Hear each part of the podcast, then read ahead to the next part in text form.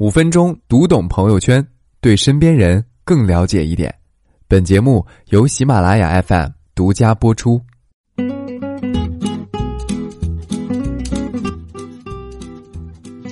嗨，喜马拉雅的听众朋友们，大家好，我是辉哥，我又来了。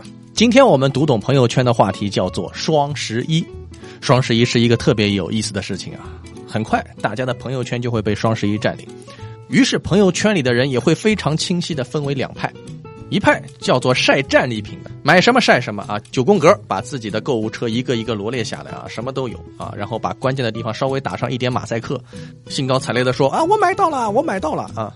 另外一派呢，就是坚决不晒的啊，甚至于坚决不买的，不买的理由有很多啊，什么啊，你这都是非理性消费啊，你这个是剁手族啊，而且今年天猫的规则那么麻烦，你居然还买，你这是上了商家的当呀。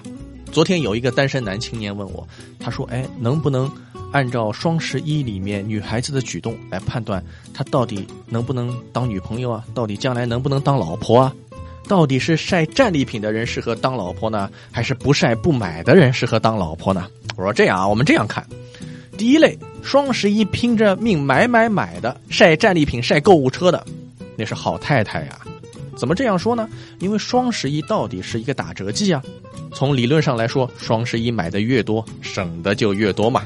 我们的钱平时不讲究那个零存整取嘛？哎呀，他这个就是零省整花嘛。在这一天买那么多东西啊，总比拆开来一个月一个月的去买原价要好嘛。所以，哎，这是好太太啊。他说了，哟，那么这个是好太太，那不晒不买的人呢？哎呀，不晒不买的人也是好太太。为什么呢？因为他们理性，他们不为诱惑所动。什么商家的套路都很难击垮他们，这怎么不是好太太呢？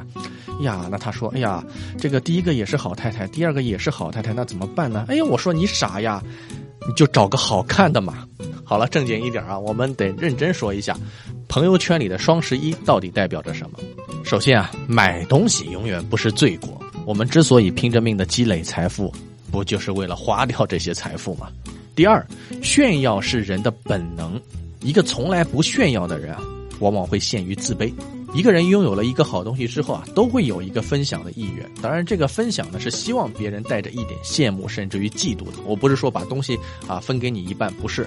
我希望能够通过这样一种展示来获得一种认可。所以晒出战利品啊，并没有什么好指责。你并不能说啊，这个人装腔作势。所以晒出战利品也是人之常情嘛。那么具体到我们个人应该怎么做呢？首先。看到别人在那里死命晒的，先别说人家败家，仔细看看啊，别人到底买了什么，比个价，自己以后买同类产品的时候多少心里有点数啊。第二呢，如果你是自己已经买了，然后你忍不住啊，你想晒到朋友圈里，晒到微博里，哎，那就晒吧，毕竟在一年里能够表达自己既有钱又会过日子的时候，也就这一天。好，这就是今天的五分钟读懂朋友圈。我是辉哥，你也可以添加我的微信公众号“辉哥叔叔”跟我取得联络。我们下次有空接着聊。